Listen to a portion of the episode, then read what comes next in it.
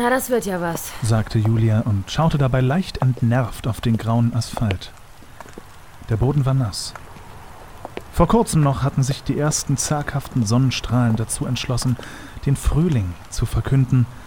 Doch zwei Wochen später tauschten wir die Weißweinschorlen wieder mit Punsch aus und unsere sonnengeküsste Haut gewann zunehmend an vornehmer Blässe. Irgendwas lag den ganzen Tag schon in der Luft. Julia war motzig, ich war motzig, und zwar kalt, und das Stück, das uns in 20 Minuten den Abend füllt, würde wohl auch kein Grund für Heiterkeit sein. Warum auch immer wir uns genau heute dazu entschieden hatten, ein kleines Musical anzuschauen, das keiner von uns so wirklich sehen wollte. Julia trampelte auf einem Blatt herum, das, gelb wie es war, einen fast schon glücklichen Kontrast zum Grau in Grau der Berliner Plattenromantik bot. Fast als wolle sie etwas Schönes kaputt machen. Sie erinnerte mich an meine zweijährige Nichte. Ein kurzes Gefühl der Wärme, weg war's schon wieder. Julia und ich standen vorm Künstlereingang eines renommierten kleinen Theaters. Die Kollegen auf der Bühne hatten uns netterweise Freikarten organisiert und würden diese gleich vorbeibringen, doch auch die Kostenlosigkeit der Karten und die Platzwahl, vierte Reihe Mitte, konnten die kleinen Regenwölkchen, die uns über unseren Köpfen schwebend den ganzen Tag lang begleitet hatten, nicht lichten. Was war denn nur los? Man will ja keinen Teufel an die Wand malen, aber es schien, als würde sich unser Körper schon physisch auf die Katastrophe, die sich anbahnen würde, vorbereiten. Es war wohl eine Konstellation aus der Hölle. Julia und ich würden uns eines der unbekannteren Weber-Musicals ansehen, immerhin mit den Stars der Musicalbranche. Ich bekam fast Nasenbluten vor Aufregung. Die Tür öffnete sich und, angeführt von zwei Eintrittskarten und völlig überschminkt, türmte der Weltstar sich vor uns auf und trompetete Schaut mal, was ich für euch hab.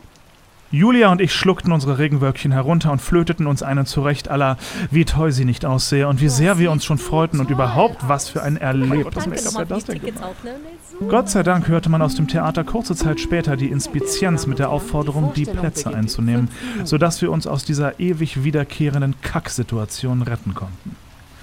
Wir begaben uns also auf den Weg durch den Regen, ums Theater rum, die Treppen rauf, am Portier vorbei, den Kartenabreißern noch ein Autogramm gebend, hinein in den vermeintlichen, nein, vermeidbaren Spaß. Kaum hatten wir unsere Plätze eingenommen, ging es schon mit der Durchsage, man solle doch bitte die Handys ausschalten und überhaupt Blitzfotografie lenkt ja die Darsteller so ab, los. Beim letzten Blick aufs Handy, das eigentlich in Richtung Flugmodus unterwegs war, entdeckte ich in meiner Hosentasche ein lila verpacktes Bonbon.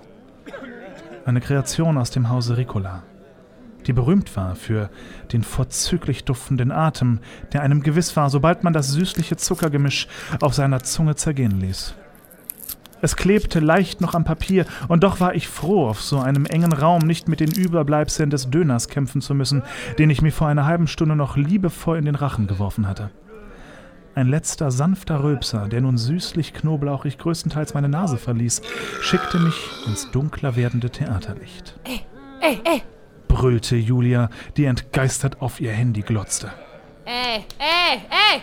Entfuhr es ihr ein weiteres Mal, während sie mit flacher Hand dreimal auf meinen Oberschenkel schlug, als würde ihre Lautstärke nicht völlig ausreichen. Vor Schreck verschluckte ich mich an meinem Holunderzuckerl, das sich daraufhin hinter mein Zäpfchen klemmte, um dort einen wohlriechenden Schmerz zu verursachen, den ich bis heute nicht benennen kann. Was denn, du Arschloch? Fragte ich sie höflich, während das Ricola zurück auf meine Zunge fiel und leicht salzig schmeckte. Ey, lies mal die Nachricht auf unserem Insta. Lies doch vor. Oh, du hast doch selber ein Handy. Ja, aber bis ich das jetzt rausgeholt habe. Oh, mach doch einfach bitte. Nein, Mann, das Stück geht los. Psst.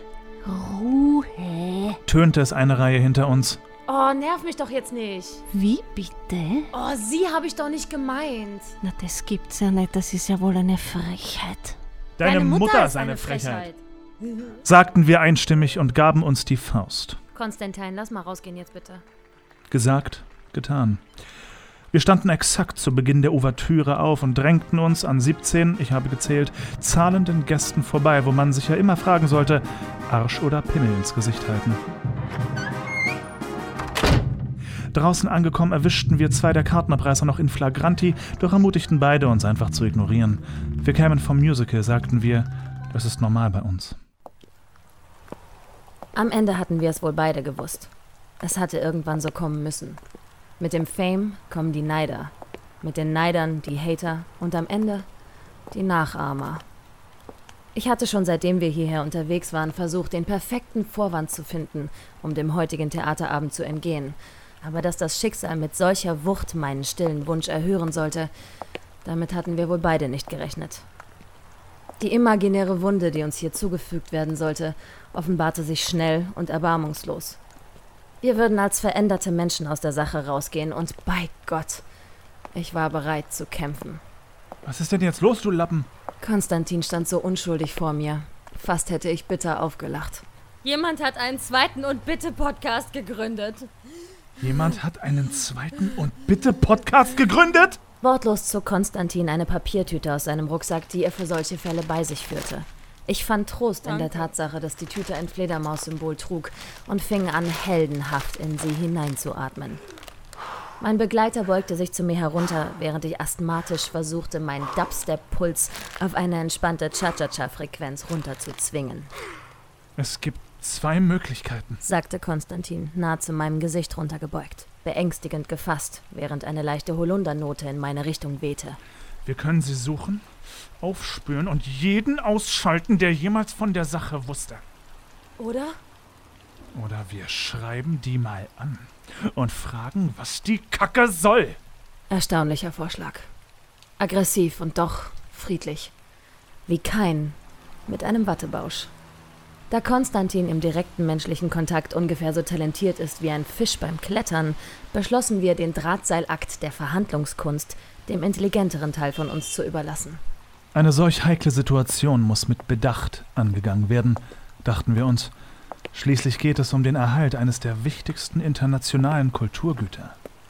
Immerhin war unser Projekt die Inspiration für Werke wie Hamilton, Faust und die Bibel. Und diese heimtückische Attacke auf die Identität einer ganzen Generation konnte nicht unbeantwortet bleiben. Hier ging es darum, nicht zu verzagen.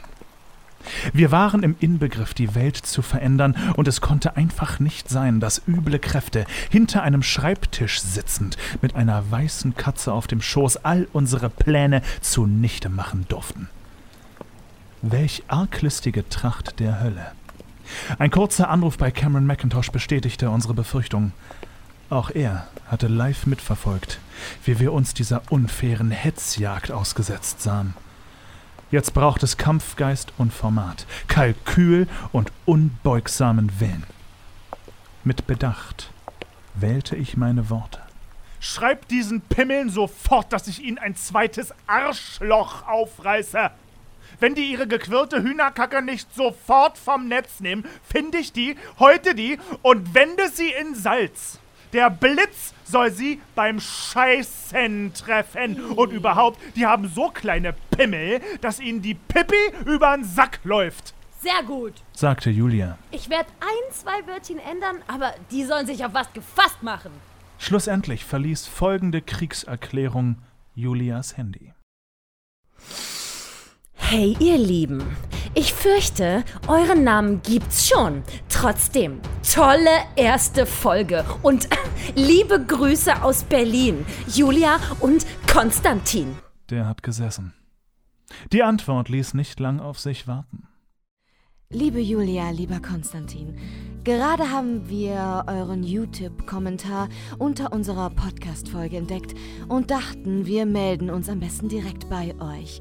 Es tut uns leid, dass wir einen sehr ähnlichen Namen zu eurem gewählt haben. Das war uns bis jetzt nicht bewusst. Wir haben uns jetzt zu Und bitte der Jugendfilm-Podcast umbenannt, um eine Verwechslungsgefahr auszuschließen. Liebe Grüße nach Berlin. Fassungslos ob dieses Affronts verfassten wir mit zitternden Händen unser Comeback.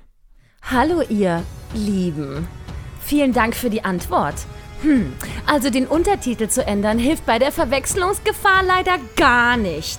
Lachender Smiley mit so einer Träne oben am Kopf und ein Schulterzucken Smiley noch dazu. Beide Podcasts heißen Und bitte.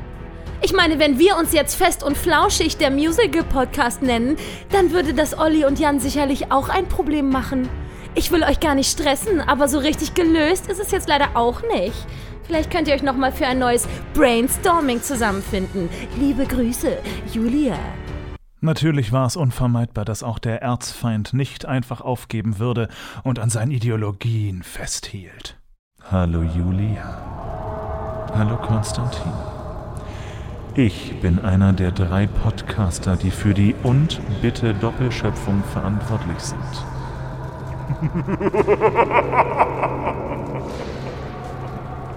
Wir haben uns gestern Abend zusammengesetzt und uns auf einen neuen Titel geeinigt.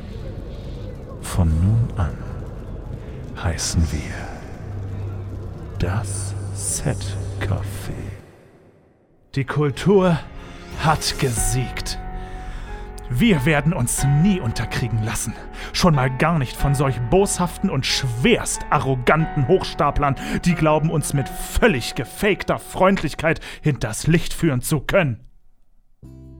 Sie hörten das Hörspiel Die unbeugsame Macht zweier Kulturschaffender im Kampf gegen Identitätsraub geschrieben zu 89,7% von Konstantin Zander, zu 8,2% von Julia Vieregge und 2,1% echter Nachrichtenverlauf zwischen Und Bitte sowie dem Setcafé Podcast. Vertont von Julia Vieregge und dem Internet. Sie hörten Konstantin Zander als Konstantin, als Weltstar und als Alex vom Setcafé. Sie hörten Julia Vieregge als Julia und als Theateransagerin. Stargastauftritte von Gloria Elisabeth Wind als nervige Frau im Theater und Anja Bacchus als Gina vom Setcafé. Vielen Dank für Ihre Aufmerksamkeit und natürlich Weltfrieden. Und bitte. Der Podcast mit Julia Vieregge und Konstantin Zander. And scene.